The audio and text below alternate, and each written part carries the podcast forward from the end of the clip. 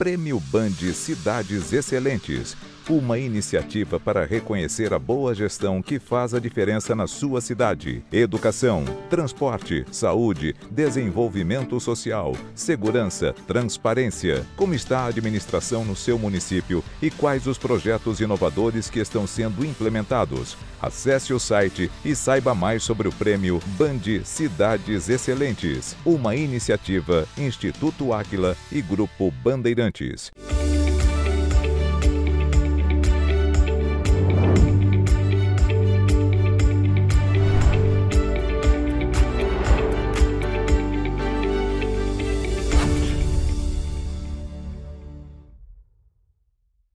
Olá, bom dia. Os bastidores do Prêmio Band Cidades Excelentes estão movimentados. Vários cientistas de dados do Aquila estão analisando as prefeituras brasileiras para identificar aquelas que têm a melhor gestão. As 18 que se destacarem vão receber o Prêmio Band Cidades Excelentes, inédito no país. Trata-se de um esforço conjunto do Grupo Bandeirantes e do Aquila para mostrarmos o impacto positivo que as boas práticas de gestão podem trazer para a vida de cada cidadão. Os municípios estão sendo analisados a partir de cinco pilares e todos valem pontos.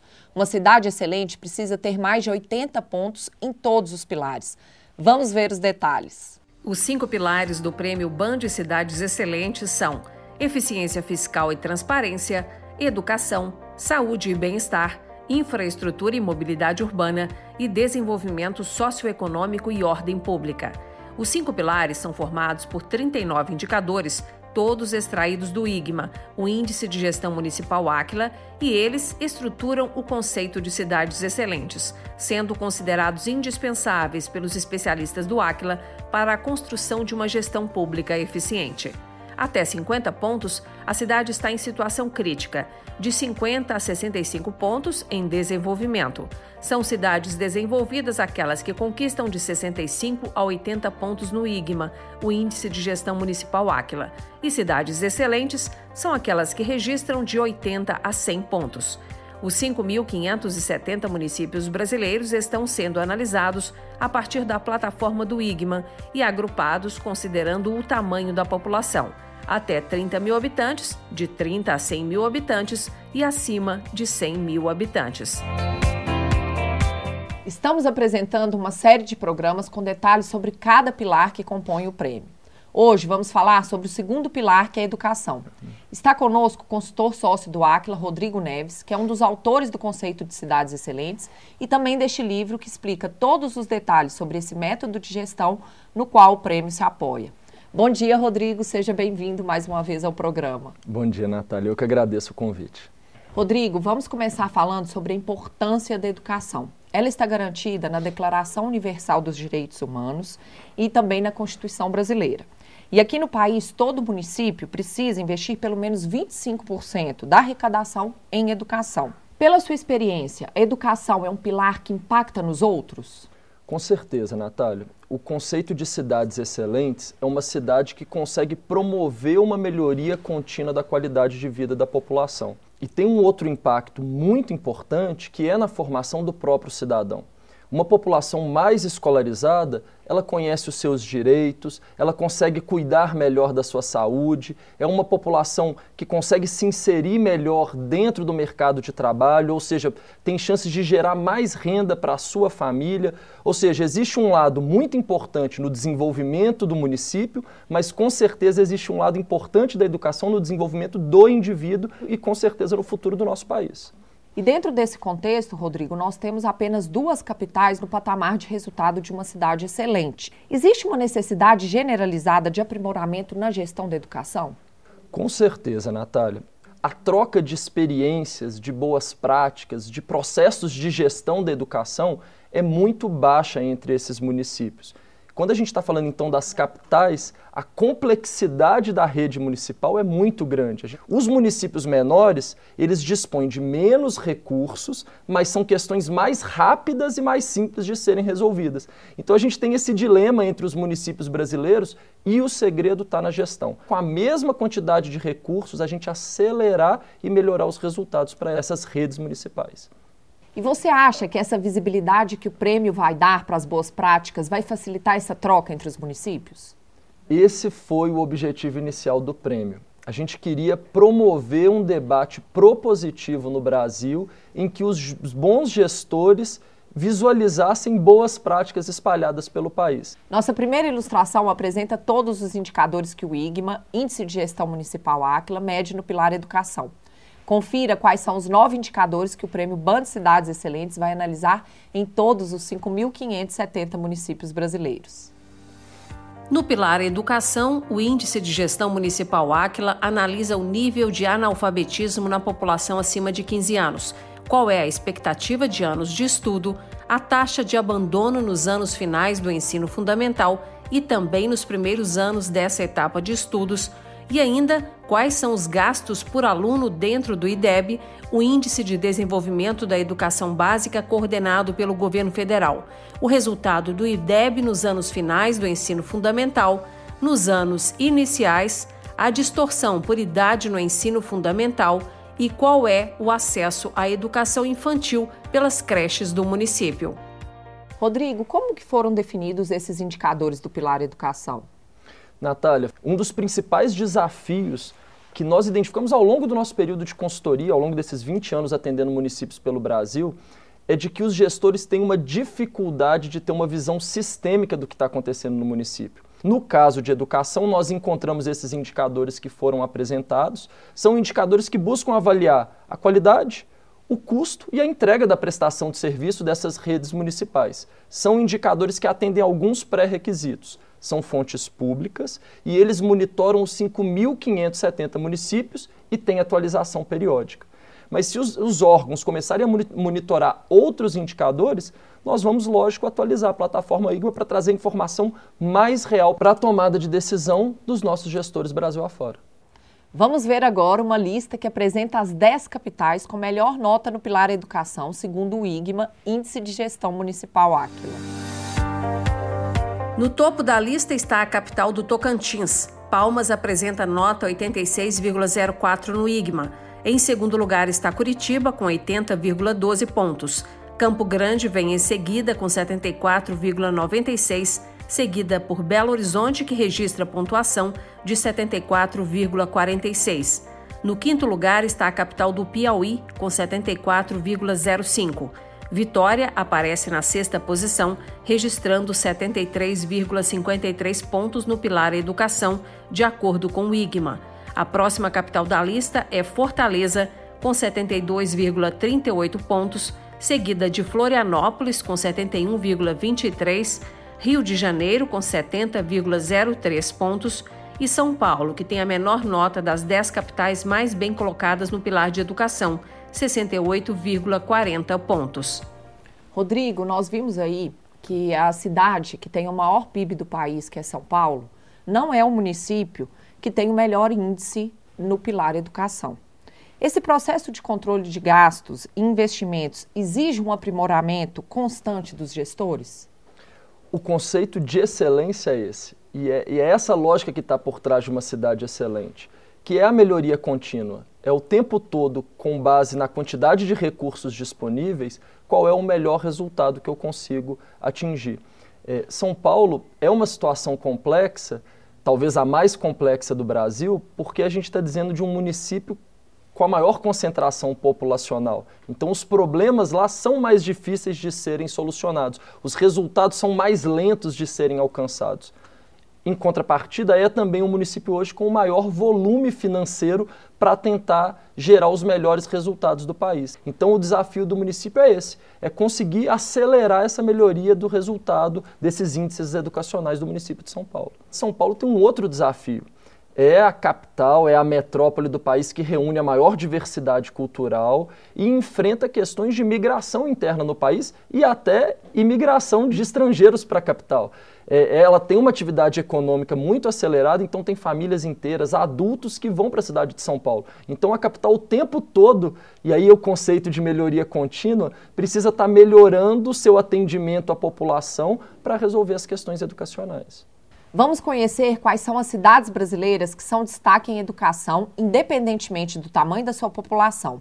Eu te adianto que na lista das 10 mais, seis são da região sul do país. Confira. O município mais bem colocado é São José do Inhacorá, no Rio Grande do Sul. Tem pouco mais de 2 mil habitantes e pontuação 96,31 no IGMA para o Pilar Educação. Em segundo está Guabiju, também no Rio Grande do Sul, com população estimada em 1.600 habitantes e 94,15 pontos.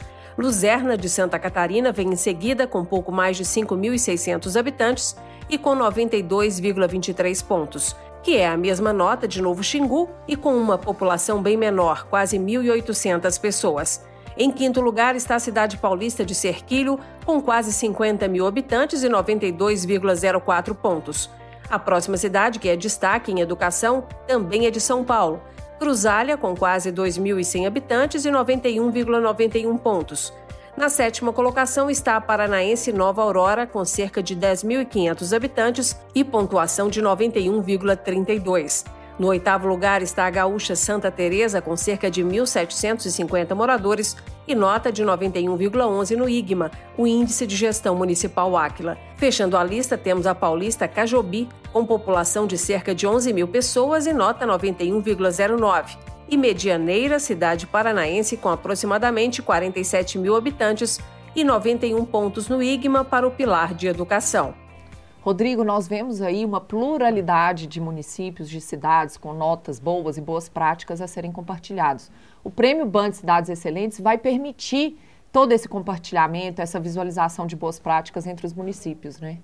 Natália, vou responder como consultor de gestão. O sonho de todo gestor é ter resultados para serem comparados. Então, quando a gente tem experiências tão diferentes, com resultados bons, qual que é o objetivo disso? O que, que eu posso aproveitar. Ao invés da gente ficar debatendo as diferenças, a gente deveria estar debatendo o que tem de igual. Qual que é o objetivo disso? Acelerar. Quais itens eu poderia copiar para o meu município e não começar tudo do zero, acelerando a melhoria do resultado para a população. É um debate que começa a partir dos gestores, mas que tem que ter um envolvimento, uma integração e a participação de toda a rede municipal do município. Vamos detalhar agora a situação das capitais em relação ao primeiro indicador do pilar de educação, que é o analfabetismo em pessoas acima de 15 anos. Os três primeiros destaques com menor índice de analfabetismo são da região sul do país. Florianópolis é a capital com menos analfabetos, 2,07%, que significa um grupo de 10.557 pessoas. Curitiba está na segunda posição com 2,13%. Esse percentual aplicado sobre a população geral indica que a capital do Paraná tem pouco mais de 41 mil pessoas que não sabem ler nem escrever. Na terceira posição está Porto Alegre, com percentual de 2,27%, o que representa pouco mais de 33 mil analfabetos. As próximas colocações são ocupadas pelas capitais do Sudeste. Na quarta posição está Belo Horizonte, com 2,87%. Segundo o IGMA, a capital mineira tem cerca de 78 mil analfabetos. A próxima da lista é a capital carioca, que apresenta o um indicador de 2,88% no índice de analfabetismo, representando um grupo de mais de 194 mil pessoas. A capital do Espírito Santo está na sexta posição, com indicador de 2,98%. Isso significa menos de 11 mil pessoas analfabetas. A maior cidade do país, São Paulo, na sétima posição, com indicador percentual de 3,18%, tem cerca de 463 mil pessoas nessa condição. A oitava posição é ocupada pela capital de Goiás, com 3,29%, o que significa que cerca de 50 mil pessoas lá não sabem ler nem escrever. Na nona colocação das capitais com menor índice de analfabetismo, temos Belém, com percentual de 3,33%, o que representa 66 mil pessoas. Na décima posição, temos a capital do Tocantins, com índice de analfabetismo de 3,76%, o que atinge menos de 12 mil pessoas. O indicador de analfabetismo ele depende do tamanho da população de cada município. Então, como a gente viu, um percentual menor não quer dizer necessariamente menos analfabetos. Perfeito. Quanto maior a população, mesmo que aquele percentual seja pequeno, a gente está falando de um volume de pessoas maior. É muito mais difícil eu eliminar o analfabetismo de Florianópolis, que tem 2%, porque 2% da população de Florianópolis é muita gente, do que eu pegar 2% de um município com uma população inferior. Um ponto de partida para fazer um trabalho de gestão e tentar transformar os nossos municípios é identificar esses problemas, a partir desses problemas que geralmente a gente monitora pelos indicadores, qual que é a meta, qual que é o desafio que o gestor quer é, alcançar naquele indicador, e aí sim, quais projetos, quais qualificações, quais processos precisam ser construídos dentro do município para alcançar aquela performance. Então, se sobrar um real de investimento no meu município, eu vou aplicar em qual projeto? Então, a gestão ela vem para ajudar na tomada de decisão para que a gente consiga gerar os melhores resultados com a mesma quantidade de recursos. Nós vamos fazer agora um rápido intervalo e em 30 segundos estaremos de volta explicando mais detalhes sobre o pilar educação que é uma das áreas que serão analisadas para a escolha das cidades mais bem administradas do nosso país. O prêmio Band Cidades Excelentes será entregue em outubro. Até já!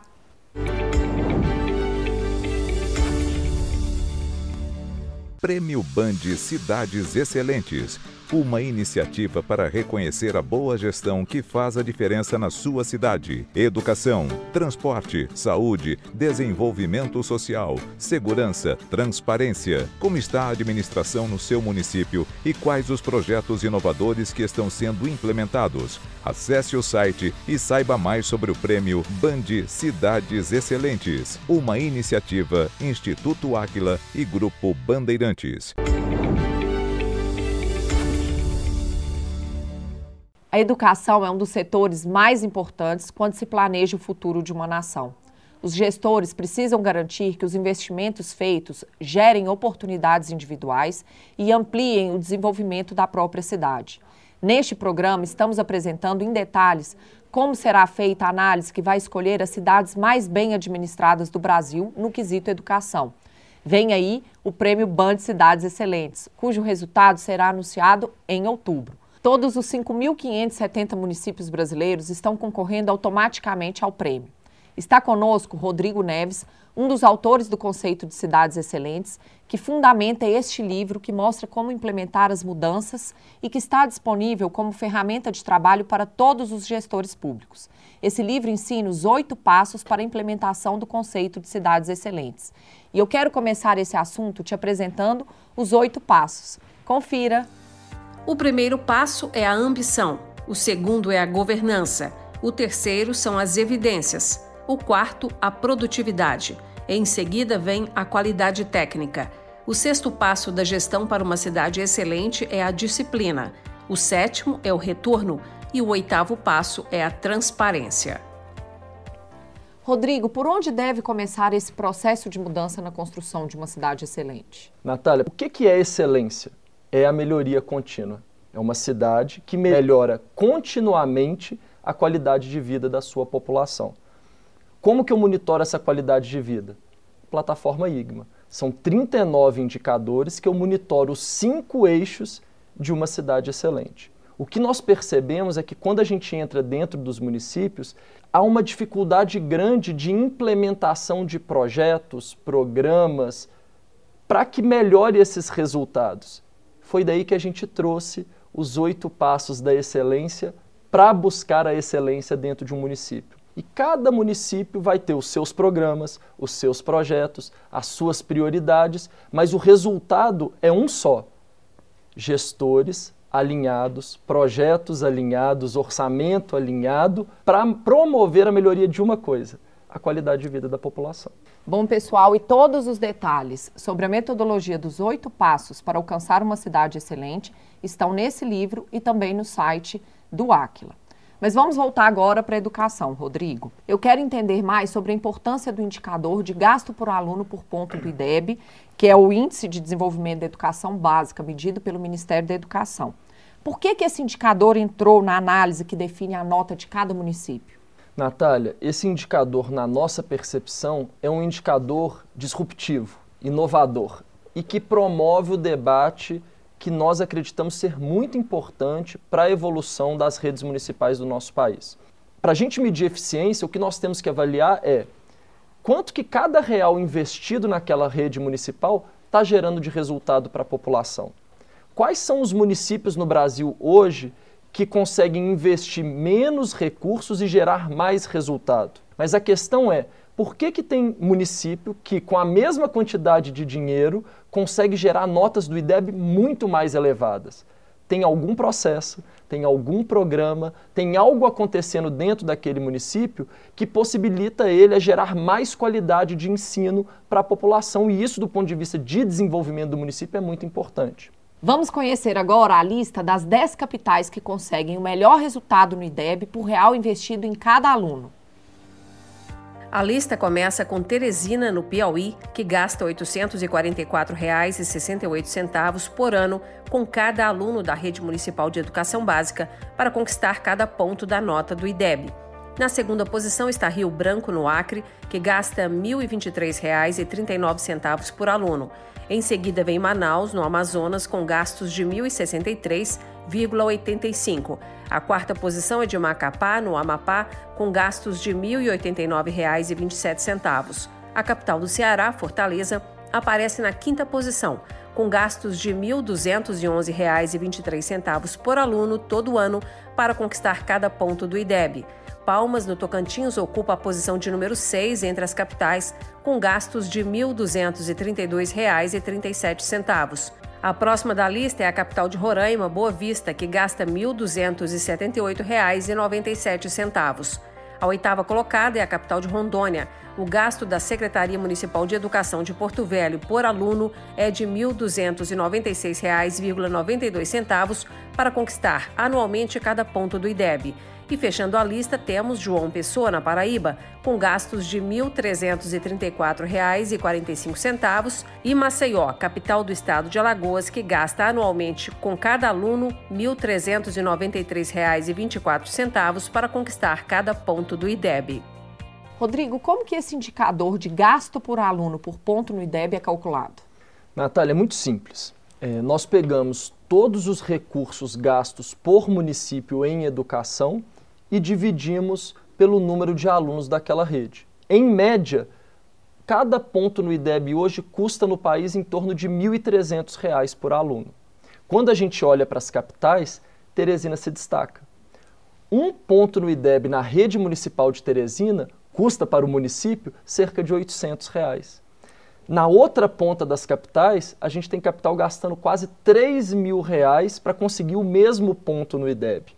Então, o debate que a gente quer fazer aqui é, não é reduzir os orçamentos dessas capitais, o objetivo é por que, que um ponto em Teresina custa bem menos para o país ou para o município do que um ponto numa outra rede municipal. Quais projetos, quais programas, como que a gestão acontece nessa capital que ela consegue promover melhores resultados. E todos esses milhões de dados que compõem a plataforma IGME, que a gente já vem falando ao longo do programa, eles dependem de inteligência artificial, né, Rodrigo? Com certeza. Se a gente estivesse falando das questões da educação há 10 anos atrás, as dificuldades do ponto de vista tecnológico eram muito maiores. A gente está falando de um volume de alunos e um volume de dados muito grande. Só que hoje nós temos que usar a tecnologia a favor da gestão. Há cinco anos atrás, a gente gastava de três a seis meses para entender o que estava acontecendo numa rede municipal de um município compilando os dados, organizando as informações, porque, como eu disse, ela está espalhada dentro da prefeitura. Hoje, antes de entrar dentro do município, eu já consigo entender qual que é a questão principal que ele precisa trabalhar. Qual que é o desafio dos nossos gestores? Transformar esses dados em informação para a tomada de decisão. Então, o que nós precisamos entender é qual escola hoje tem maior dificuldade na rede municipal? Qual turma? Quais são as capacidades que cada professor deveria estar sendo treinado para ele conseguir melhorar a performance daquela turma? Quais são os alunos que têm maior perfil ou propensão a ter evasão escolar? Por que, que eu vou esperar esse aluno sair se eu já sei que existe um perfil que tem maior propensão à saída da escola? Isso é gestão. Isso é uma cidade excelente. E eu quero aproveitar para informar a todo mundo que nos acompanha que o IGMA é acessível a qualquer pessoa. Basta acessar o site igma.aquila.com.br e pesquisar a sua cidade ou qualquer outra de seu interesse. É fácil e o resultado sai em segundos. Vamos trazer agora mais um indicador do Pilar de Educação que vai qualificar o desempenho dos municípios na hora da entrega do prêmio Band Cidades Excelentes. É o índice de abandono nos anos finais do ensino fundamental, focado nas capitais. Confira! A lista começa por São Luís, capital do Maranhão, que tem indicador de 3,60%. Na segunda posição está Aracaju, em Sergipe, com 3,20%, seguida de Belém, no Pará, com indicador de 0,40%. Na quarta colocação temos Teresina, no Piauí, com 0,30%. A próxima capital da lista com maior índice de abandono nos anos finais do ensino fundamental é Goiânia, com indicador de 0,30%. Do sexto ao nono lugares, todas as capitais apresentam o mesmo indicador, 0,10. São elas Fortaleza no Ceará, Manaus no Amazonas e Salvador na Bahia e ainda João Pessoa na Paraíba. E na décima posição está Porto Velho em Rondônia com 0%. Rodrigo, como a taxa de abandono pode impactar a eficiência do município na educação?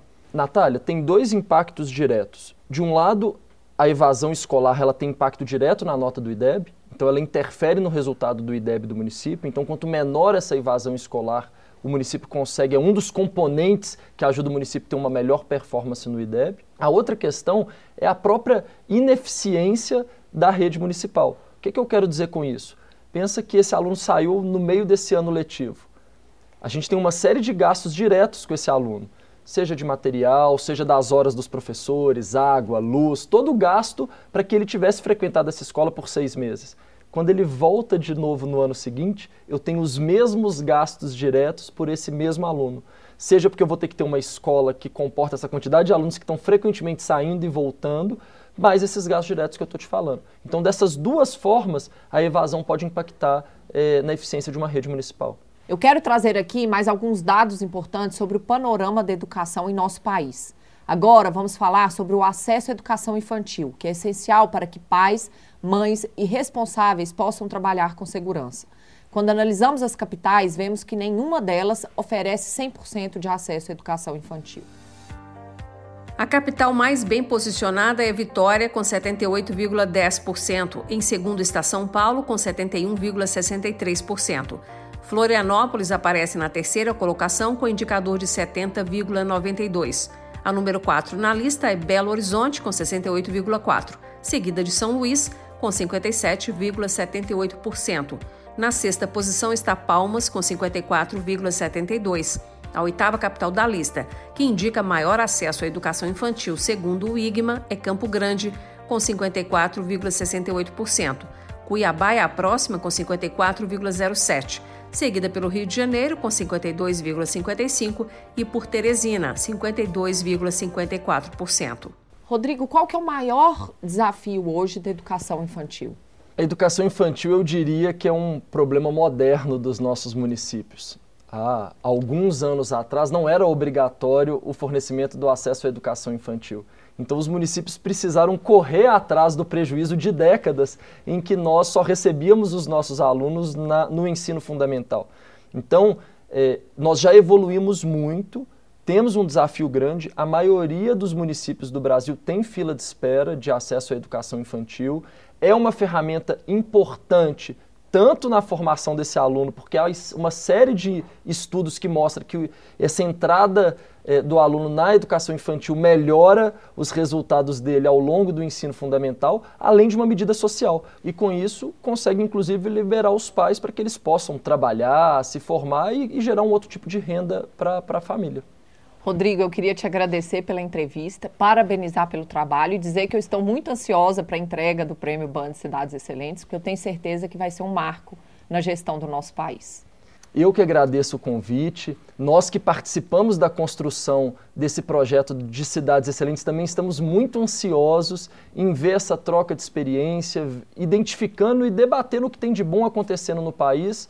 A gente sabe que há oportunidades de melhoria tanto da nossa metodologia quanto da nossa plataforma, mas a gente não está falando de cidades excelentes, a excelência vem da melhoria contínua e todos juntos do país podemos, podemos transformar os 5.570 municípios.